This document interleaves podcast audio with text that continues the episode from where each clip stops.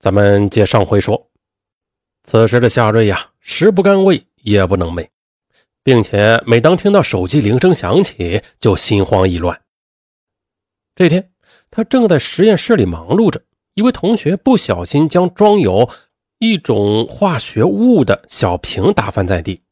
到底是什么化学物质呢？上文就不说了啊，大家明白就行了。夏瑞赶忙收拾啊，一边说：“哎呀，幸亏瓶子没有破，否则就惨了。”可就将瓶子放回原处时，夏瑞的心头突然掠过一丝狰狞。对了，这种化学物质对人体骨髓有直接的抑制作用，它能引起粒细胞缺失，再生障碍性贫血。一般情况下，连医院都查不出原因，这绝对是用来杀人的好武器。蓦然间，一个罪恶的念头在他心头升腾。二零零八年八月的一天，欧阳如再次打电话给夏瑞，讨要那二十万元钱。夏瑞爽快地答应给他，并让他到北京来拿钱。其实，欧阳如对夏瑞是爱之深，恨之切。他内心根本没指望他能凑齐这笔巨款，但是他又渴望着与他再次见面，毕竟那是刻骨铭心的爱过一回呀。即便是此刻对他还是存在些许幻想，但是他嘴上还是不依不饶。哟，你是从哪里弄来这么一大笔钱的？不会是又骗了别的女孩吧？夏瑞气愤极了，你明知道我没有钱，还把我往死路上逼，哼！你玩弄我的感情，我是让你吸取教训。夏瑞啪的一声挂断电话，他随手拿过一瓶绿茶，拧开瓶盖。用手指蘸了一点化学瓶中的液体，滴入了绿茶中，并且将瓶盖拧紧。当天下午，欧阳如乘火车赶到北京，在夏瑞的出租屋里与他见面。见面后，他并没有先提钱的事而是回忆起了两人过去的甜蜜时光。夏瑞知道他对自己还是有感情的，还在试图复合。但是柳萌芽即将回国了，他没有时间和他周旋下去了，他必须马上解决眼前的障碍。此时，夏瑞几次的想把那瓶绿茶递给欧阳如，但是几次都犹豫了，实在是下不去手啊。这时，欧阳如口渴了，他说：“我大老远跑来，你不会连口水都舍不得给我喝一口吧？”夏瑞这才大着胆子把那瓶绿茶递给了他。他一扬头，便将绿茶喝了半瓶。喝完绿茶之后，又见复合无望，他便开始提钱的事了，逼着夏瑞还钱。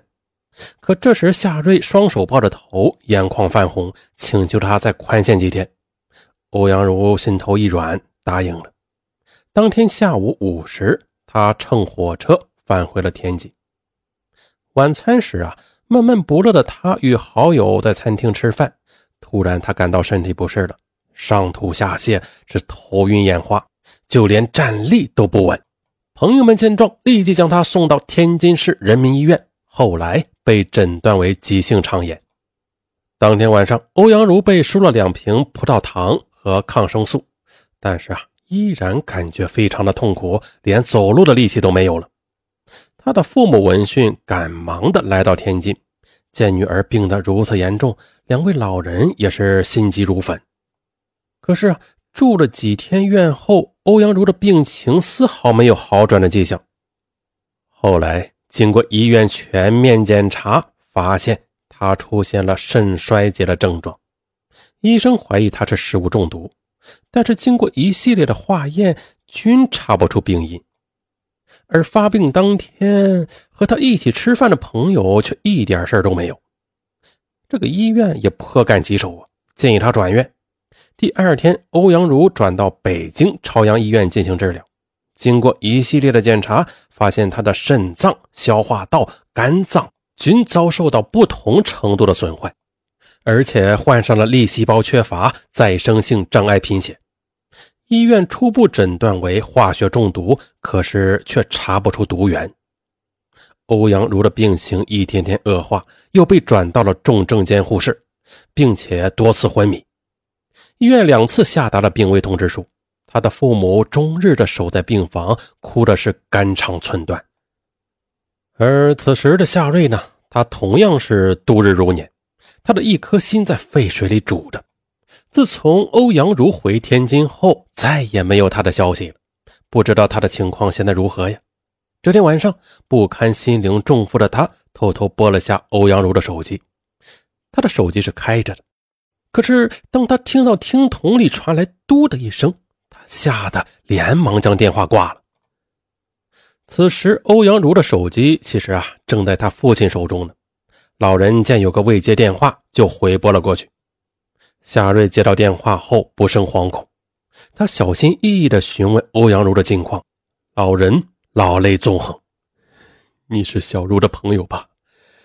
他还在医院，生死未卜呢。到现在，连病因也没有查出来。”夏瑞心中一惊啊，想着一个花朵般的青春女孩即将生命枯萎，而这一切都是出自他之手，他的心中受到了震撼。他安慰道：“叔叔，你别着急，我我现在就过去看他。”他心情沉重的挂断了电话，打车来到朝阳医院。在医院的走廊里，夏瑞见到了欧阳如的父亲。他提出要去看欧阳如，老人摇摇头：“哎，闺女现在还在重症监护室，不能探视。”夏瑞心中咯噔一下。他扶着颤巍巍的老人在走廊椅子上坐下，聊了会儿天。夏瑞跑到重症监护室，隔着窗往里边看了一眼，而就这一眼，他顿时心里酸楚无比。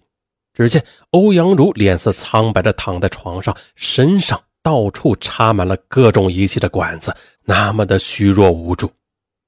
回到走廊，夏瑞忍不住心痛，他对欧阳如的父亲说：“叔叔。”我以前有个同学是某某化学中毒，症状和小茹的差不多，你可以去跟医生说一下，说不定能对症下药呢。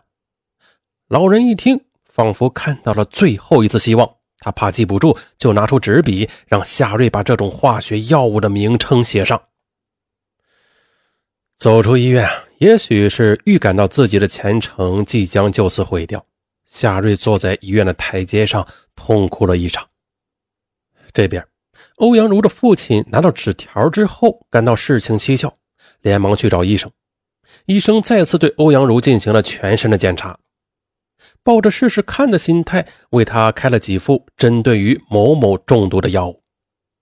令医生诧异和欣喜的是，当天用药后，欧阳如的症状就有了明显的缓解。